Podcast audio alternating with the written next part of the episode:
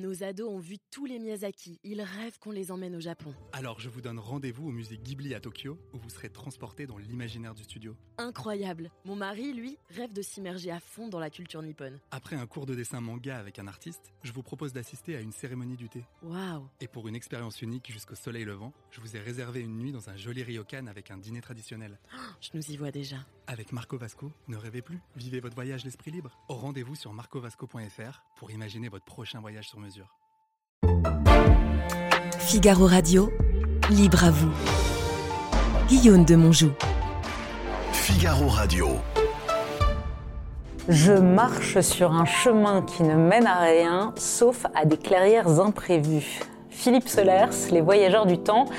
Ça m'étonne pas que Guillaume de Monjou ait choisi, ait choisi Solers pour euh, sa phrase, pour lui rendre hommage, parce qu'il vient de nous quitter, parce que sa, sa liberté, son bonheur de la transgression, ce grand lecteur qu'il est.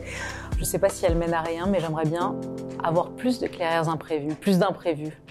Je retiens le mot imprévu en fait dans cette phrase. Oui, et d'ailleurs votre façon d'interviewer Léa Salamé est assez euh, euh, comme une pénétration dans une clairière imprévue.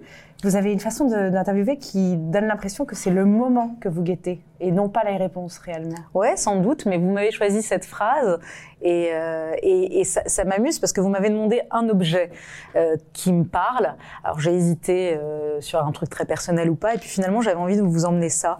Fernando Pessoa, le livre de l'intranquillité. Je, je vous parle de ça parce que ça résonne avec la Ah phrase de drôle. parce que je me suis dit tiens, Oui, oui. elle a choisi ça et en fait je connaissais pas Pessoa. Ce livre est un chef-d'œuvre du XXe siècle, mais je connaissais pas du tout le livre de l'intranquillité. C'est un ami à moi qui me l'a offert récemment, et c'est un livre. Et je lui ai dit mais t'es fou de m'offrir ça parce que Pessoa est, est- est le, le- le type de le, le plus contemplatif. Tout, ce livre est une contemplation, est une désolation mélancolique, triste, pessimiste. Euh, la langue est inouïe de beauté. Euh, la question métaphysique est folle. Et à toutes les pages, il se demande à quoi ça sert de vivre. Et il m'a offert ça, cet ami, euh, qui me connaît très bien, parce qu'il sait mes tourments et cette intériorité, Cette qui inquiétude, en fait. cette inquiétude permanente. Et euh, ce que je fais, c'est que dans cette vie folle que j'ai, qui n'est pas du tout contemplative, et c'est pour ça que je vous dis, j'aimerais qu'elle ait plus de clairières imprévues, j'aimerais tellement que ma vie ait plus de clairières imprévues, et, et plus de contemplation et de moments gratuits et de moments de liberté. Et je ne l'ai pas parce que j'ai une vie où je, on est, je suis totalement surchargée, je l'ai choisi, donc je me plains pas. Mais surtout en ce moment. et Surtout peut-être en ce moment, peut-être que ça ne durera pas, mais et, et du coup, je lui ai- je- tous les soirs avant de me coucher, tous les soirs, je lis un fragment de Pessoa et ça m'éblouit Mm. et ça me ramène vers l'essentiel. Voilà, donc j'avais envie de vous lire ça parce que depuis début janvier, c'est- Écoutez, ce livre m'accompagne. comme quoi et je- les- il- les il faut échos- surtout pas le lire d'un coup parce Ouais. que Oui, oui, pa- c'est parce pas- que tu te flingues. Mais mais mais c'est c'est juste de vous ramener à l'essentiel. À quoi ça sert en fait? Est-ce qu'on marche sur un chemin qui ne mène à rien? Vous, vous, vous, vous croyez qu'il mène à quelque chose, votre chemin, je, je le sens. S- Vous Sans avez une doute, espérance en vous. sans doute, mais j'aime bien être ramenée vers de, de l'essentiel. C'est-à-dire que je suis tellement dans, dans quelque chose, dans une machine perpétuelle, euh, pour combler un vide que je ne veux pas voir, et que, que parfois, quand tu t'éloignes dans une clairière ou quand tu lis Pessoa le soir, bah, ça te ramène à nous ne sommes pas grand-chose. Hmm. Léa Salamé, je vais vous présenter rapidement. Vous êtes née il y a un peu plus de 40 ans dans un pays en guerre, le Liban. Votre père universitaire et votre mère d'origine arménienne ont décidé quand vous aviez 5 ans de vous emmener à Paris avec votre sœur en attendant que les armes se taisent. Enfant en exil, vous étudiez à Franklin, puis vous faites votre lycée à l'Alsacienne, adolescence houleuse, dites-vous. Bac en poche, vous passez quelques années à Assas avant d'intégrer Sciences Po, dont vous sortez diplômé en 2002, cum laude, avec louange. Ambitieuse, le caractère décidé, vous entrez à Public Sénat à l'école de Jean-Pierre Elkabbach, puis à France 24, où votre connaissance des questions internationales est appréciée et votre ton remarqué. À 34 ans, vous devenez chroniqueuse le samedi soir chez Laurent Ruquier et comme souvent tout arrive en même temps, vous interviewez l'invité de 7h50 sur France Inter et enchaînez des émissions politiques. On vous reconnaît dans la rue, la gloire est là et vous êtes avec nous pour en parler. Peut-être faut-il préciser qu'on se connaît toutes les deux depuis longtemps et que malgré nos liens amicaux dans la vie, vous avez courageusement accepté de venir répondre à mes questions et j'espère que ça nous permettra de mieux comprendre la vraie Léa Salamé. Pas malgré, à cause, grâce à nos liens amicaux, je suis là, oui, parce qu'on se connaît depuis longtemps. Suivez-moi. Léa Salamé, merci d'avoir accepté notre invitation. J'ai envie de commencer par la figure de votre père dans votre vie. On croit vous connaître d'ailleurs, euh, puisque vous êtes euh, dans nos oreilles tous les matins euh, sur France Inter, vous êtes euh, dans nos postes de télévision le samedi soir. Mais en fait, on vous connaît assez mal. Et votre père peut-être euh, peut apporter un éclairage sur votre Mm. personnalité. C'est un homme, euh, un intellectuel Mm. de gauche. Qui, a, qui s'est beaucoup engagé, qui a été ministre de la Culture du Liban sous Rafik Hariri, et qui est un homme qui a toujours eu une grande exigence intellectuelle et beaucoup de joie à comprendre les situations complexes. Quel, euh, à votre avis, quel apport a-t-il eu dans votre vie intellectuelle? Dans ma vie intellectuelle ou dans ma vie tout court, vous pouvez vous arrêter à ma vie tout court. Mon père a été la figure capitale de ma vie jusqu'à au moins 30 ans. Euh, ensuite, euh, la vie fait que vous vous construisez avec d'autres référents et d'autres schémas, et puis à un moment, vous vous émancipez de tous les schémas et vous devenez vous-même. Mais ça, c'est une construction. Mais en revanche, euh, mon père a été, oui, la figure, le, le modèle, euh, jusqu'à, je pense que toute ma scolarité, je l'ai faite pour faire plaisir à mon père, pour qu'il soit fier de moi. Euh, c'est comme vous dites une figure extrêmement exigeante, qui était extrêmement exigeant avec nous, avec ma sœur et avec moi. C'est-à-dire quand je vous dis exigeant, c'est, euh, je me rappelle mon premier bulletin de notes quand j'étais en sixième. J'étais euh, à Franklin chez les Jésuites et euh, je sais pas, je devais être huitième ou dixième de la classe, enfin un truc pas ridicule, un truc correct, moyen. Et moyen, c'était pas possible. Et je me souviens que j'étais revenue un peu tremblotante lui donner le bulletin de notes, le premier bulletin de notes, et il a rien dit. Il a pris le truc, il en a fait une boule comme ça, et il s'est mis à jouer au foot dans le salon avec, en disant J'espère que euh, ça va, ça va pas être ça tout le temps. Parce que si tu veux, c'est pas ça du tout que je veux. Je veux pas une fille moyenne. Et il a exigé de moi et de ma sœur. En fait, il était obsédé par l'idée qu'on soit indépendante, indépendante De qui, de quoi financièrement, financièrement des hommes, et donc qu'on ait un boulot. Et en ça, il était à la fois très oriental, c'est un Libanais, mais en même temps, il était très moderne. Mm. C'est-à-dire qu'il avait eu deux filles, il n'avait pas eu de garçon, ce qui est dans la situation- société orientale, peut-être qu'il aurait aimé Mm. avoir un garçon. Il nous a un peu élevés comme, euh, comme des garçons, ma sœur et moi, c'est-à-dire qu'il a demandé de nous énormément. Et en même temps, ça nous a donné, au fond, je ne sais pas s'il aimerait que je dise ça, mais je pense qu'il était féministe sans le savoir. Mhm. Je pense qu'il était, euh, et il, il voulait qu'on soit indépendante, qu'on soit libre et qu'on travaille. Il était obsédé. Il pensait que le travail émancipait, que les tra- le travail euh, affranchissait, que le travail rendait libre. Est-ce et que il ça avait voulait un- ça. Est-ce que Et ça avait il un goût de donné ça. revanche Ça? Un goût de revanche euh, pour lui ou Ouais. pour oui, sans Enfin, mon père vient d'un milieu ultra modeste. Sa mère était chef lingère dans un, dans un hôtel de Beyrouth et son père était agriculteur. Et euh, il s'est fait tout seul. Il était très bon à l'école. Il a été boursier. Euh, il, je crois qu'il a été le premier du bac au Liban. Enfin, il a eu. euh, ensuite, il a été Une boursier pour travailler général, aux ouais. États-Unis, ou pour étudier aux États-Unis ou en Mhm. France, etc. Et il était, oui, il était, il, il était obsédé par l'idée qu'on devait travailler plus que les autres, qu'on devait prouver plus que les autres. Et sans doute, avec l'exil en France, à cause de la guerre du Liban, etc., il nous a transmis ça en nous expliquant vous, vous n'êtes pas français comme les autres, donc vous allez devoir prouver plus que les autres. Et ça, fondamentalement, je l'ai toujours ressenti en moi. J'ai toujours ressenti en moi que j'allais devoir bosser plus, prouver plus, montrer plus. Et ça, vous ne pouvez rien y faire. Et vous ne pouvez pas le comprendre quand vous n'êtes pas Ouais. exilé. Il faut être. C'est lié à l'exil ou c'est lié à une énergie non, de, de réparation? Non, non, c'est lié à l'exil. Tous les exilés ont ça. Tous les exilés se comprennent sans se parler sur cette idée qui est que Déployer tu dois Quelque prouver chose, plus, ouais. tu dois prouver Mm. plus, on t'en demandera plus. Et, et donc il faut que tu sois encore meilleur. Et donc la moyenne ne suffit pas. D'où le, le, le- le bulletin de notes foot. Et aujourd'hui, ça vous hante encore quand vous sortez d'une mauvaise interview, quand vous n'avez pas assez travaillé votre, votre invité de 7h50 et que vous en sortez un peu. euh, Oui. euh, ça vous hante, cette espèce de regard, Oui, euh, oui. la, la phrase Alors- cinglante qui surgira Oui, dimanche oui, oui, oui, qui oui. dira là- là-dessus, t'as quand même pas oui, été très oui, fit-fit. oui, oui, ça me hante toujours. Alors moins, je vais pas vous mentir, moins parce que parce qu'on apprend à relativiser en, vieillissant d'une certaine manière. qu'on accède à qu'on y arrive, ou qu'on arrive un tout petit peu à prendre de la distance.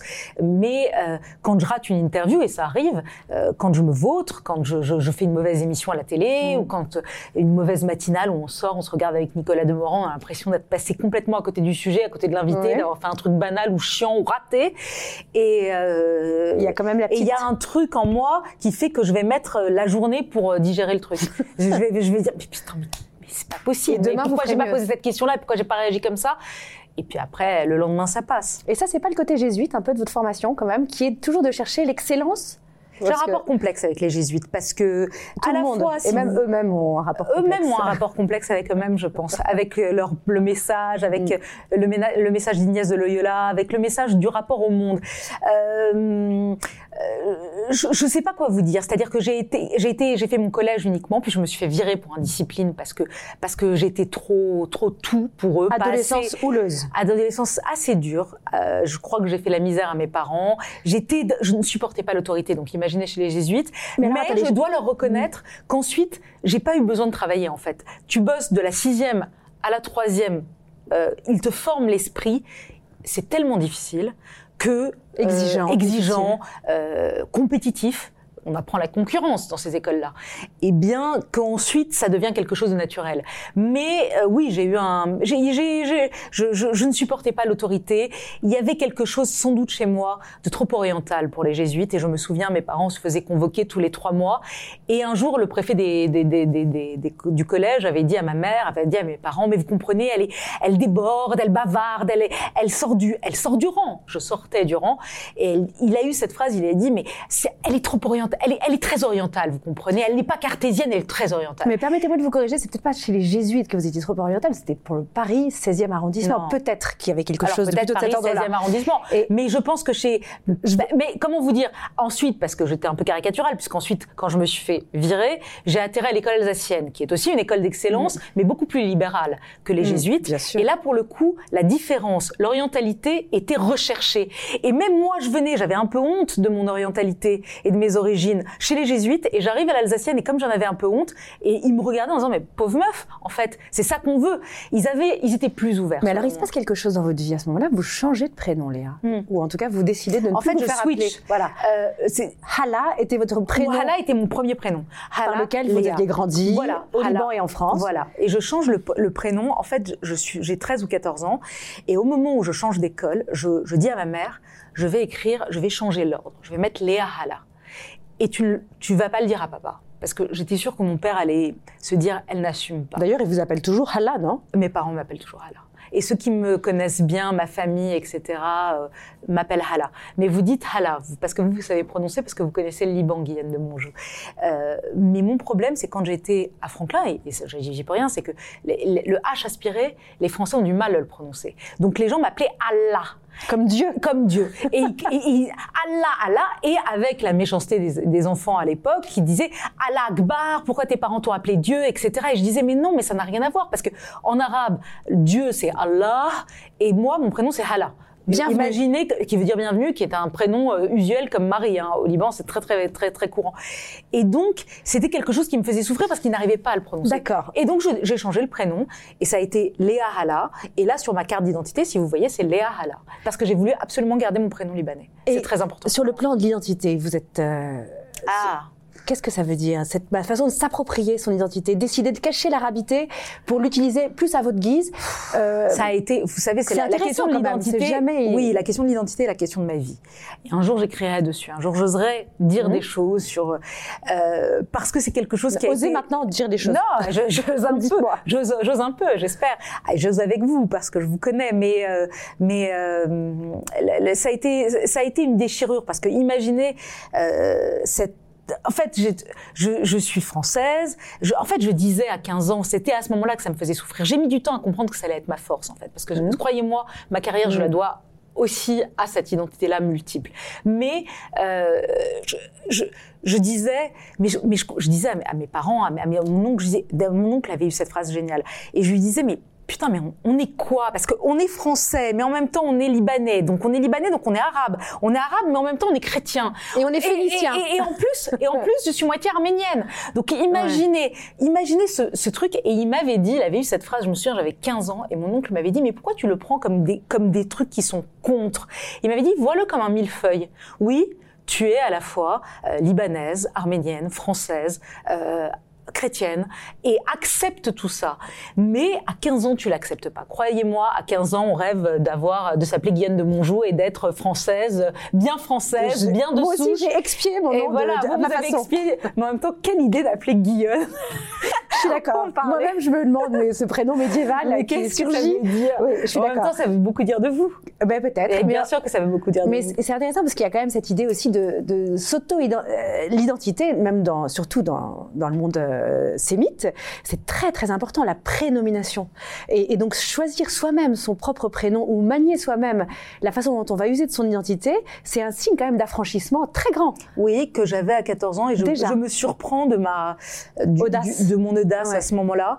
Euh, mais sans doute ça c'est la question de ma vie l'identité. Et je, et je vous assure que je pense vraiment que ces, ces identités multiples ont fait ce que je suis devenue et, et, et si j'ai été repérée ou si à des moments dans ma vie on m'a donné Une des- chance. une chance ou des postes, c'était à cause de ça ou grâce à ça.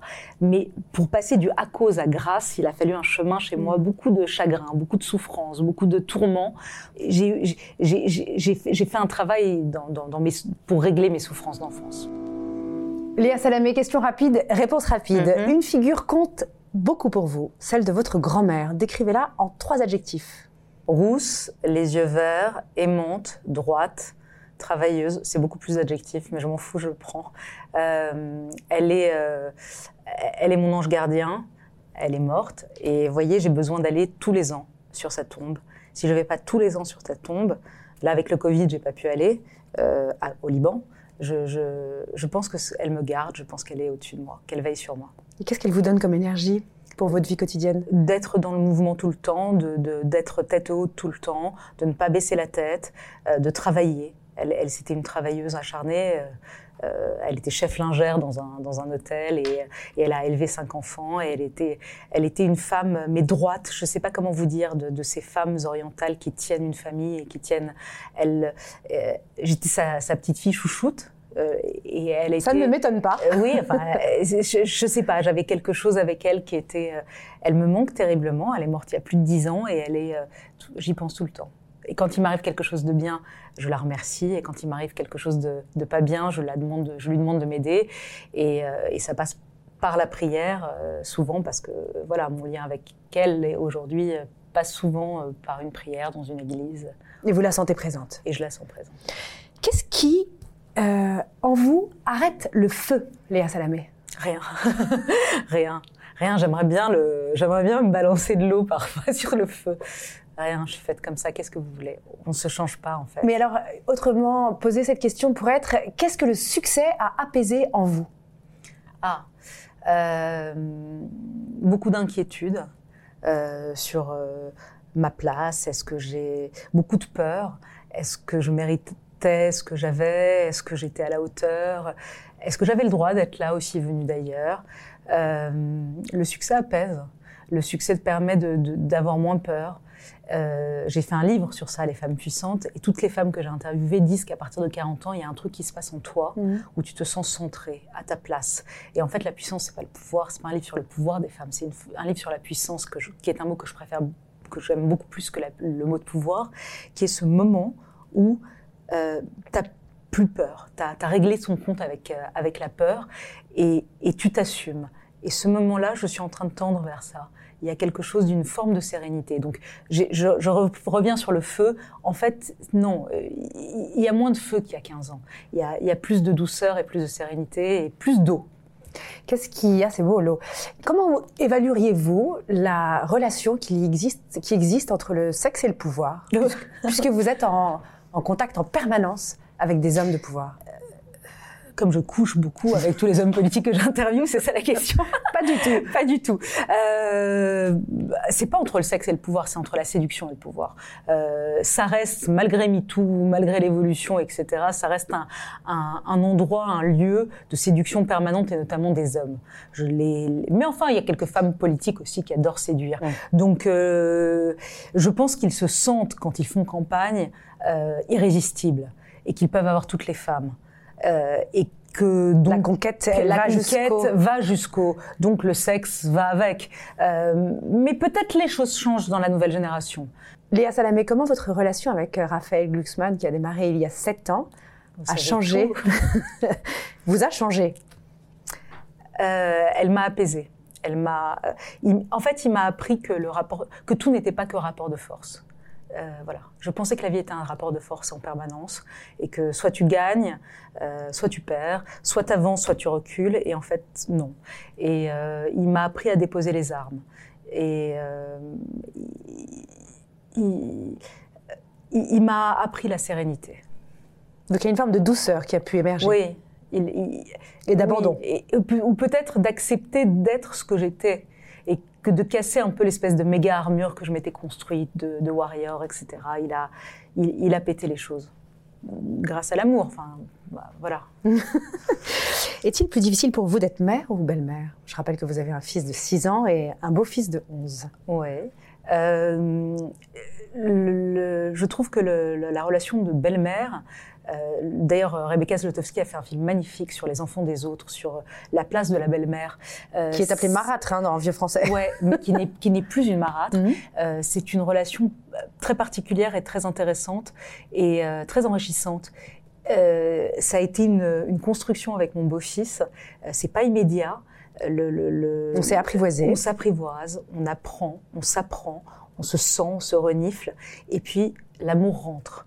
Et quand l'amour rentre, et l'amour grandit, et aujourd'hui, je peux vous dire, enfin, là, on rentre dans l'intime, mais mon amour pour mon beau-fils est quasiment aussi grand, ou peut-être aussi grand, ou en tout cas, euh, j'aime, euh, j'ai la chance que mon, mon fils et mon beau-fils, Alexandre et Gabriel, s'entendent magnifiquement. La mère, il faut la, la respecter, mais tout ça, ça se travaille. Quel souvenir d'enfance, Léa Salamé, vous anime toujours en le racontant? Un petit souvenir, réponse rapide. Les bombes, le bruit des bombes. Le bruit des bombes euh, dans, dans ma prime. euh, Alors, c'est pas un souvenir heureux, hein, mais ce bruit-là, tu sais, psh.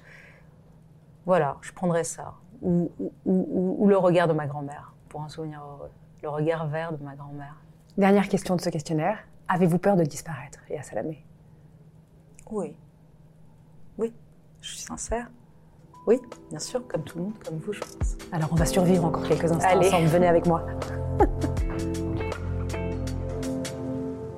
Léa, je vous sens très courageuse de venir jusqu'ici. euh, Jusqu'à vous. Jusqu'à moi. Mais, mais surtout de répondre sans, sans filtre à, à nos questions. Est-ce que euh, vous avez peur du bad buzz parfois? Est-ce que euh, l'endroit où vous êtes, qui est très exposé aux critiques, euh, est un endroit de prudence ou pas du tout?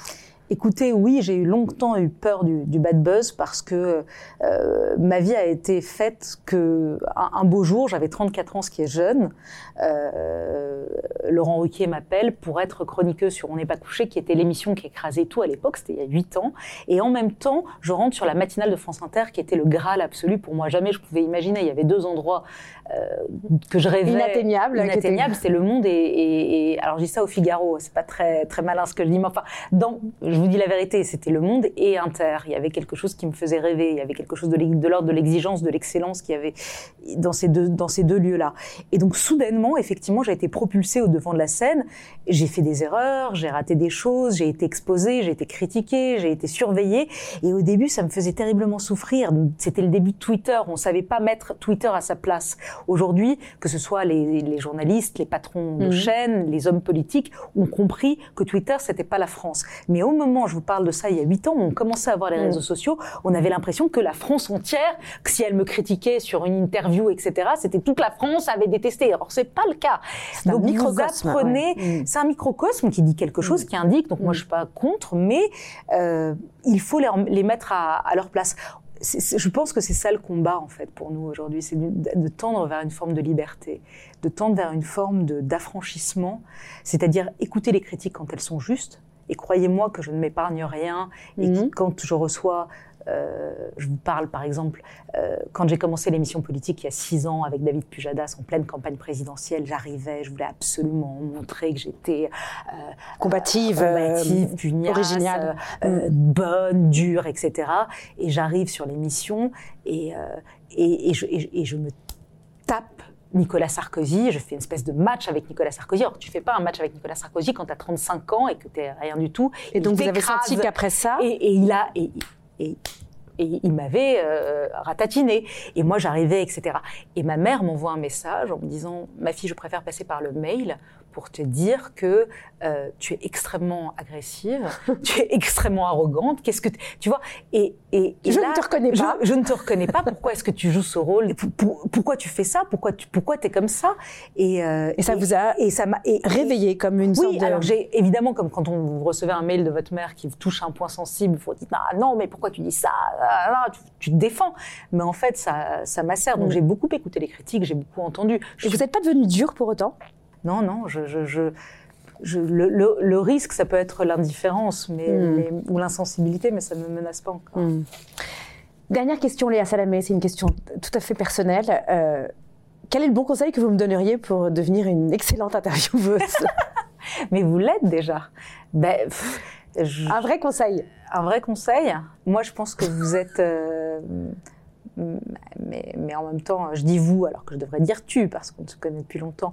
Euh, je pense que ce format de Libre à vous vous correspond magnifiquement parce que vous arrivez à faire, euh, à faire accoucher les gens, à leur faire dire des choses qui, à mon avis, euh, ils ne diraient pas avec moi. Parce qu'avec moi, ils vont s'imaginer que c'est un match où il faut, Je pense que vous avez dans votre regard ou dans votre manière d'interviewer, Guillaume, il y a quelque chose qui va chercher l'essence, des, l'essence, la métaphysique, euh, justement pas le buzz, euh, et donc les gens se confient. Et donc j'ai aucun conseil à vous donner en vrai. Merci Léa. Merci Guillaume. Nos ados ont vu tous les Miyazaki. Ils rêvent qu'on les emmène au Japon. Alors je vous donne rendez-vous au musée Ghibli à Tokyo, où vous serez transporté dans l'imaginaire du studio. Incroyable. Mon mari, lui, rêve de s'immerger à fond dans la culture nippone. Après un cours de dessin manga avec un artiste, je vous propose d'assister à une cérémonie du thé. Waouh. Et pour une expérience unique jusqu'au soleil levant, je vous ai réservé une nuit dans un joli ryokan avec un dîner traditionnel. Je nous y vois déjà. Avec Marco Vasco, ne rêvez plus, vivez votre voyage l'esprit libre. Au rendez-vous sur marcovasco.fr pour imaginer votre prochain voyage sur mesure.